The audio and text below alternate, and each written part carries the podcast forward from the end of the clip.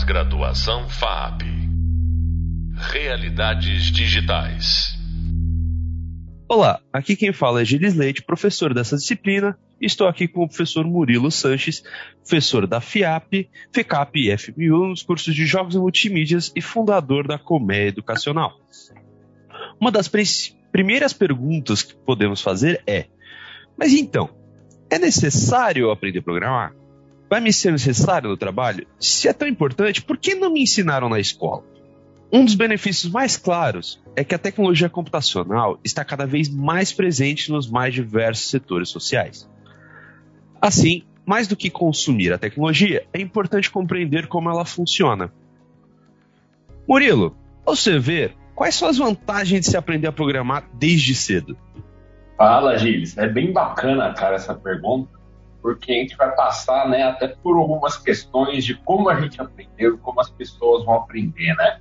A gente começa a pensar aqui que a gente não teve isso na escola. A gente acabou pegando um pouco uma área ali que se falava muito sobre cursos de informática e afins, mas não se falava de programação, né? A gente não reconhecia muito o quanto a gente dependia da programação ou o quanto a gente ia depender alguns anos depois. Mas falando assim, né, sobre o aprendizado, sobre programar desde criança, qual que é a importância, qual que é a relevância que a gente tem disso? A primeira coisa é aquela lógica computacional. Vamos pensar que hoje a gente tem um paradigma, né, de que você, quando tem contato com a programação, muitos anos depois, você aprende a ter essa lógica, você começa a desenvolver na sua cabeça, tentar assimilar como que funciona a programação. O que a gente fala, né, de ensinar isso um pouco mais jovem, é que eles vão assimilando isso desde muito mais novos e que isso vai se tornar até natural e muito mais fácil. É quase que a mesma lógica quando a gente pensa ali em aprender o inglês ou qualquer outro idioma. Se você começa a aprender ele quando você é mais novo, de repente você aprende 5, 10, quando você vê, já aprendeu mil palavras, está se comunicando, vendo filmes e afins. É claro que esse aprendizado, né, quando a gente fala de aprender programação mais jovem, ele não vai ser aquele código pesadíssimo, com 500 linhas para o aluno aprender, mas eu acho bacana, assim, ele pode ter algumas linguagens mais simples, né, e que ao longo do tempo ele vai fazendo um teste ou outro, aumentando a dificuldade, e quando ele menos vê, ele está saindo programando já. Porque na minha concepção, né, a gente compara o que, que era os sistemas que dependiam de programação em 2000, 2010, na década de 2020, tudo mudou muito. E a tendência que a gente vê claramente é ter cada vez mais sistemas programáveis, desde algo que você venha a trabalhar efetivamente, ou até alguma coisa mais residencial de lazer. Mas de qualquer maneira, as coisas estão mais programáveis. E eu diria que essa programação de tudo né, é uma tendência quase que irreversível. É só a gente ver como a internet das coisas programa casas, é só a gente ver como que a gente interage mais com jogos, com outras mídias. Poxa, ah, isso é muito legal, né? E é, é, é interessante a gente pegar porque todo mundo fica com essa dúvida com relação à lógica, né? Principalmente a lógica da programação, como a programação funciona. E é uma boa mistura das matérias da escola, na verdade, né? Porque acaba sendo uma mistura da, de matemática, que é o que a gente acaba usando a lógica principal, e é um estudo de língua, né? querendo ou não, é uma língua relativamente orgânica de programação. No caso, uh, o mercado de trabalho está cada vez mais olhando de forma diferente inserção da programação na escola. Para você, quais mudanças estão sendo mais aparentes? O que, que a gente pode esperar no futuro? Eu diria que a primeira mudança que eu vejo é as pessoas finalmente aceitando o quanto que a programação é necessária na vida delas. Antes eu sinto que existia uma resistência, né? Ah, mas eu vou ter que programar, eu preciso realmente aprender isso. Hoje eu já vejo uma mudança realmente daquilo que a gente fala do pensamento, de caramba, né? Eu preciso entender mais sobre programação, o entendimento de lógica, né? ele não ajuda ali só em programação, né? As pessoas têm aquela noção de que você ser uma pessoa mais lógica vai ajudar só naquilo, mas muito pelo contrário, você acaba desenvolvendo um pensamento mais sistêmico para várias outras áreas. E o que eu acho mais interessante é que áreas que antes não tinham nada de programação, elas começam a ter mais programação envolvida. Então você vai ver que vai ter ferramentas de marketing, que elas estão mais automatizadas e programáveis. Você vai ver que pessoas que trabalham com administração, com contabilidade, elas estão em ambientes mais programáveis. E isso vai afetar tudo, vai afetar a arte, vai afetar a lógica. Daqui a um tempo a gente vai programar ferramentas programam coisas ali auxiliares, né? E o limite ali é o céu. Eu só consigo ver uma evolução constante disso. Agora, o que é interessante também é a parte de a gente está sendo criado cada vez linguagens mais facilitadas, né? Por exemplo, a gente tem para começar a aprender lá a parte de programação, tem aquele cursozinho rápido do, da Microsoft, que é de bloquinhos, que é relativamente bem simples de começar a aprender e começar a entender. Né? Então a gente vai. Essa inserção ela vai se tornar uma, cada vez mais amigável, né? Mas é o seguinte, quando falamos em aprender a programar, otimizar, desenvolver jogos, a linguagem C Sharp é considerada uma das linguagens mais simples e de mais fácil entendimento. Aliás, das linguagens mais comuns, né?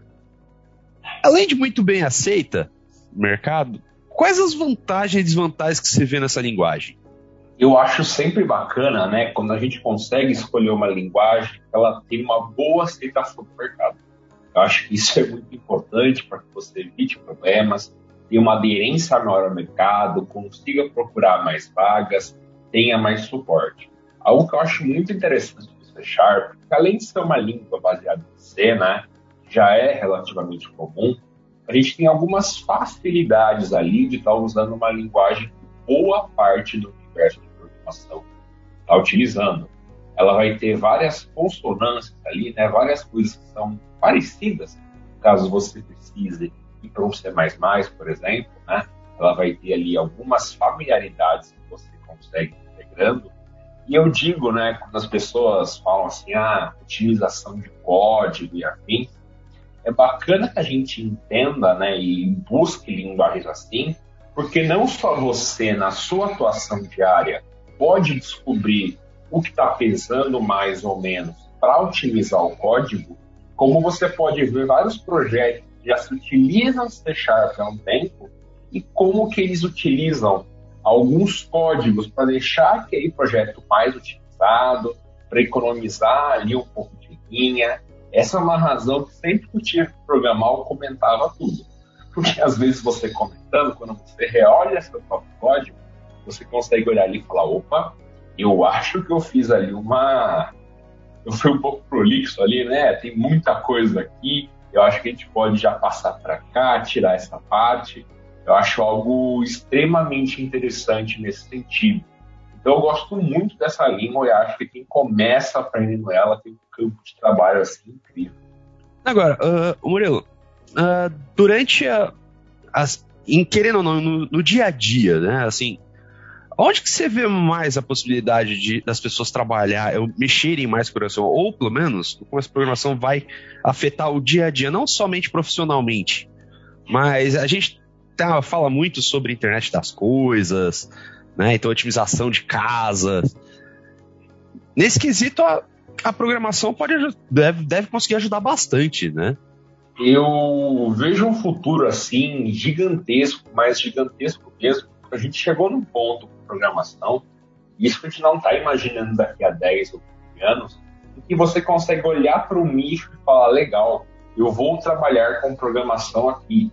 Hoje a gente tem a parte de dados, de cibersegurança, de trabalhar ali também com ciência dos próprios dados. Então, por exemplo, você acabou de falar, né? Se eu quiser deixar minha casa inteligente, eu consigo. E eu posso entrar em cargos desse, eu mesmo desenvolver produtos que facilitem essas abordagens. A gente tem áreas como a IA, cara. A IA ali, ela tem um campo gigantesco para crescer, porque muitas, muitas ações hoje que elas são ou totalmente manuais, ou mais ou menos ali manual e tal, elas vão acabar se digitalizando cada vez mais, criando inclusive cargos novos, né? Quando a gente pensa em programação hoje, é interessante também pensar que cargo que você vai ver daqui a alguns anos. Então, se você estuda IA, você vai ter umas pessoas que trabalham como, como engenheiros de IA e afim, mas daqui a alguns anos é bem provável que existam empregos específicos ali dentro, uma pessoa que avalie essa IA, que faça testes para ver a qualidade dela. Na, na minha concepção, né, e no que o mercado está absorvendo de programação, a gente também não tem nenhum norte ainda de conseguir suprir a demanda, né? O programador, ele é um profissional que ele entra no mercado de uma maneira muito facilitada, que ele acaba tendo condições bem diferentes do que a gente vê em outras carreiras, inclusive, né, podendo ali ao longo do tempo deixar em pontos que ele acha mais interessantes. Ele pode criar uma aplicação, ele pode criar um jogo, alguma interação por evento, ele pode trabalhar com aplicativos, é um campo ali sem fim. É, você começa a ver os, os programadores que começam a se meter um pouquinho no design, né? Aí você tem os programadores full stack. Uh, na hora de desenvolver um jogo, é, já abordamos num podcast passado que a, a engine tem um papel muito importante, seja ela Unity, Unreal, Godot, em si ela não importa. Uh, a primeira pergunta, é, você tem alguma engine de preferência? Assim, é, é aquele tópico né, que geralmente as pessoas elas estão um pouquinho mais emocionais, elas acabam opinando bastante, né? Então, já para não enrolar muito para dar essa resposta, eu gosto muito da Unity. A Unity foi a engine, né? Foi a primeira engine que eu tive contato. E uma coisa que eu gosto bastante de trabalhar na Unity é como ela tem uma interface simplificada. Eu acho que a pior coisa quando a gente quer aprender a trabalhar na engine ela ter tantos botões, mas tantos botões, que eu olho para a esquerda, olho para a direita, olho para cima, olho para baixo, eu não acho que eu preciso. Desse modo, né, eu gosto como a Unity ela leva um pouco a ideia de higiene que você tinha ali nos anos 90, um pouco para a atualidade, né, você tem vários sistemas e você vai agregando eles quando você precisa. Então, eu quero fazer algo na realidade virtual, eu trago um Vuforia ou qualquer SDK eu quero fazer algo em realidade aumentada ali, trago o SDK também, baixo um pouquinho, baixo alguma coisa. Não que eu ache que uma engine como a Unreal é ruim, de maneira alguma, né? Elas acabam tendo focos diferentes ali. Você vê a Unity muito focada no mercado mobile, né? Tendo basicamente metade dele, a última vez que eu vi. E eu acho que já até passou da metade, enquanto a Unreal ela está muito focada na, em experiência atualmente, né? Tanto trabalhando ali com Virtual Production, Architectural Visualization e outras coisas. Mas, assim, falando de opinião, de gosto, de o que eu gostaria de mexer saindo daqui, a Unity, para mim, ela tem um ótimo, ótimo workflow, um ótimo pipeline para se trabalhar. Mas é o seguinte, para quem, assim, nunca mexeu, nunca mexeu com nenhuma engine, você acha que a Unity seria uma boa engine para começar? Totalmente, assim, eu acho que pensando em começar, cara, a Unity ela tem um grande papel. E primeiro, como a gente falou, interface simples. Segundo, é muito material na internet. E eu acho que até, assim, até ignorando um pouco material, facilidade, etc., você abre ela as coisas parecem um pouco claras de como serem feitas, sabe? Se você abre tal menu e clica em alguma coisa, ele vai ter o valor que você pode mudar, o que você pode anexar aí. Eu acho que a curva de aprendizado do, da Unity é muito satisfatória. Dificilmente você perde alguma coisa dentro, né? Você adicionar um asset de 3D mesmo, uma música, vai criar algum tipo de partícula, tudo tá muito ali na cara, né? porque você pode acompanhar ali na, na hierarchy que ela oferece, né? Você vê o que está acontecendo, pode organizar, pode tirar ou adicionar elementos, né? A própria renderização da Unity, ela não começa com um milhão de coisas, então se eu quiser ter um efeito mais bacana, eu posso adicionar ali por cima, mas eu diria que ela tem uma curva ótima, assim. Tanto né, que nós aprendemos ela há muito tempo, quando a gente sabia pouco, e a gente foi conseguindo se desenvolver sem grandes problemas nela. Agora, a gente tem, por exemplo, por exemplo, um que é muito comum, que seria o Game Maker, né? O Game Maker é muito, o pessoal normalmente aprende primeiro por, por ele. Eu, você diria que dá para ser um concorrente da Unity ou é uma opção totalmente diferente? Acho bacana sempre ponderar, né? Porque a gente tem que ver muito o que a pessoa quer quando ela usa uma ferramenta. Porque para aprender, o Scratch é interessante, um Code.org é interessante. Eu vejo que o Game Maker ele tem um papel consolidado, já fazem uns bons anos, para fazer alguns tipos de jogos, experimentações, né? Você acaba vendo muito RPG, alguns estilos muito claros de jogos feitos ali naquela ferramenta, ela privilegia eles.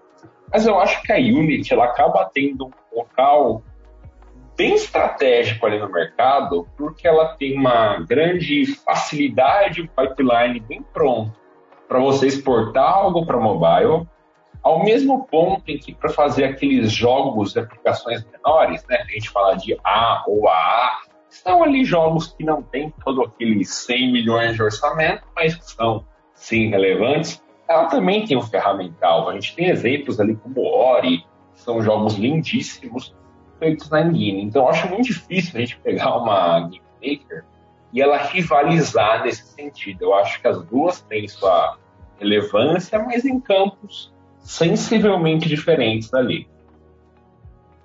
Tá, normalmente do, o, o Game Maker eu vejo muito pessoal usando, principalmente para uma pequena prototipação para jogos de RPG, né? Justamente porque ela é mais rápida de produção, né?